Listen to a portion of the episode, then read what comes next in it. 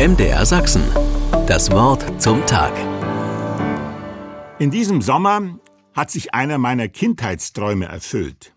Ich war in Siebenbürgen und habe Tag und Nacht in einer Sennhütte mit den Hirten, Schafen und den Hunden verbracht. Schon als Junge wollte ich gerne einmal in der Sennhütte übernachten, aber meine Mutter und mein Vater waren strikt dagegen. Also habe ich mit den Hirten lange gesprochen und verhandelt, bis sie schließlich zugestimmt haben.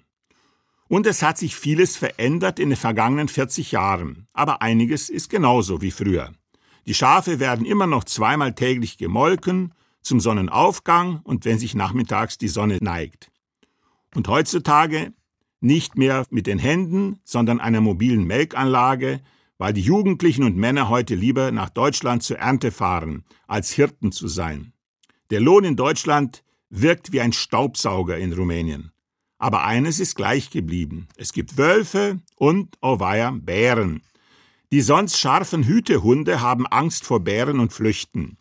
Deshalb laufen die Hirten nach Eintritt der Dunkelheit bewusst mit den Hunden durch den Wald und umkreisen das Gelände, um mit lautem Lärm die Bären zu verscheuchen.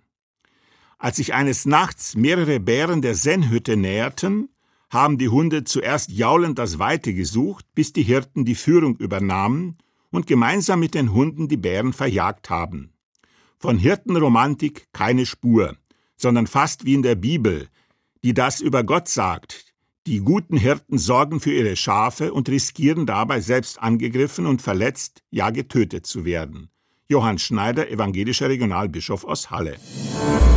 MDR Sachsen. Das Wort zum Tag.